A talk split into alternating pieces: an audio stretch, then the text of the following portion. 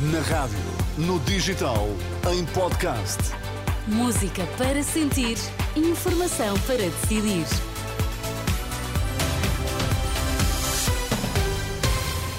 Notícias para ouvir agora na Renascença. Começamos pelos títulos em destaque nesta edição das duas. Sporting sobe à liderança da Primeira Liga ao vencer na recepção ao Porto. As urgências pediátricas estão cheias devido a vírus respiratórios. Pediatras pedem cuidados. O Sporting venceu na recepção ao Porto por duas bolas a zero e sobe assim à liderança isolada da Primeira Liga. Jokeres e Pedro Gonçalves foram os autores dos golos de uma partida que terminou reduzida a 10 do lado dos azuis e brancos. Pepe foi expulso por agressão a Mateus Reis. No final do encontro, o técnico Ruben Amorim admite que o Sporting soube ser agressivo. Eu acho que percebemos muito bem o que, o que o Porto ia fazer, controlámos bem. Não fomos muito bons mesmo assim nas saídas. Houve, houve certas saídas na primeira parte onde tínhamos um, o pote completamente sozinho e tivemos alguma dificuldade de, de encontrar esses espaços. Uh, tirámos um bocadinho a profundidade do Porto, fomos combativos e isso é muito importante quando, quando se joga contra o Porto. Uh, aumentámos um bocadinho o nosso nível de, de agressividade e acho que correu bem no, no fim.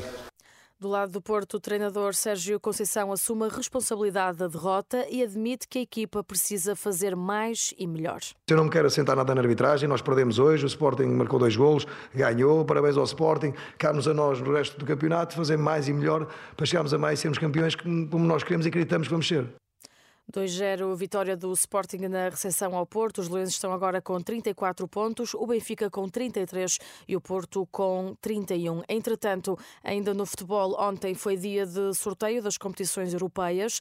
Na Liga dos Campeões, o Porto recebe o Arsenal a 21 de fevereiro nos oitavos de final. Quanto ao play-off da Liga Europa, o Sporting vai defrontar os suíços do Young Boys. O Braga joga com o Karabag do Azerbaijão e o Benfica vai defrontar os franceses do Toulouse. A Associação Nacional de Cuidados Continuados queixa-se de discriminação por parte do governo.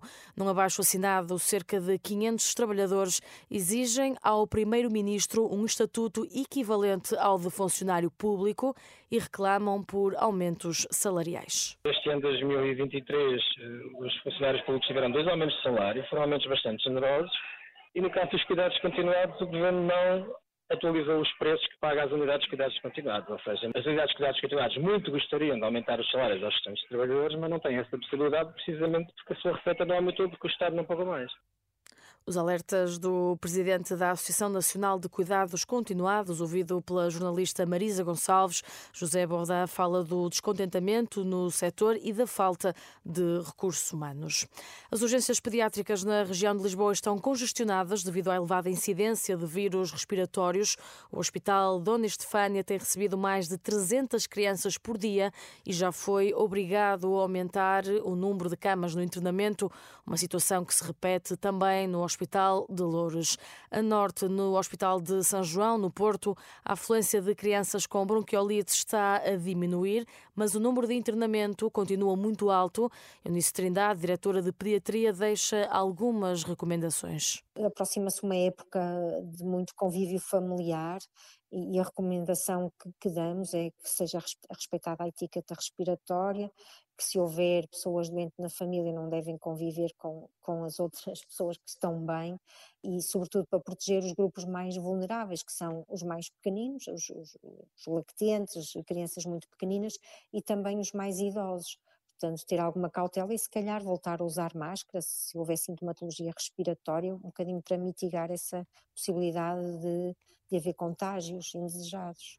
A diretora de Pediatria do Hospital de São João, ouvida pela jornalista Anabela Góis. Na China, pelo menos 86 pessoas morreram na sequência de um sismo que atingiu a zona noroeste. Há ainda registro de perto de uma centena de feridos.